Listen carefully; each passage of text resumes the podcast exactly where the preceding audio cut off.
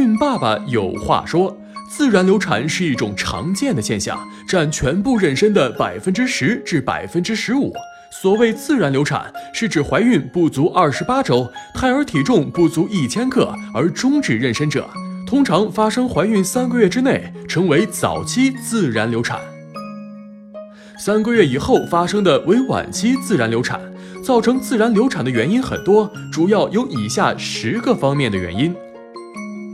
胚胎发育异常，百分之五十至百分之六十的染色体异常的胚胎发育到一定程度而停止发育，发生早期自然流产；少数染色体异常胚胎即使能发育到足月，也表现为畸形或功能缺陷。因此，从优生角度来看，流产是遵循自然界优胜劣汰的法则而进行的自然筛选。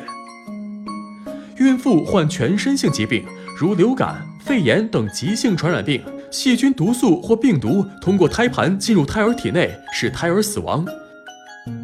营养和氧气不能达到胎儿而致流产。孕妇高热可引起子宫收缩而引起流产。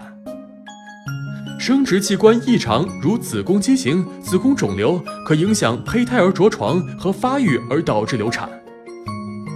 母体内分泌功能失调，如黄体功能不足、甲状腺功能降低等，均可引起流产。不良习惯，如过量吸烟、酗酒、饮咖啡、使用毒品等，亦可引起流产。外伤或重大精神刺激，也可引起子宫收缩而发生流产。胎儿对母体来讲是一个异物，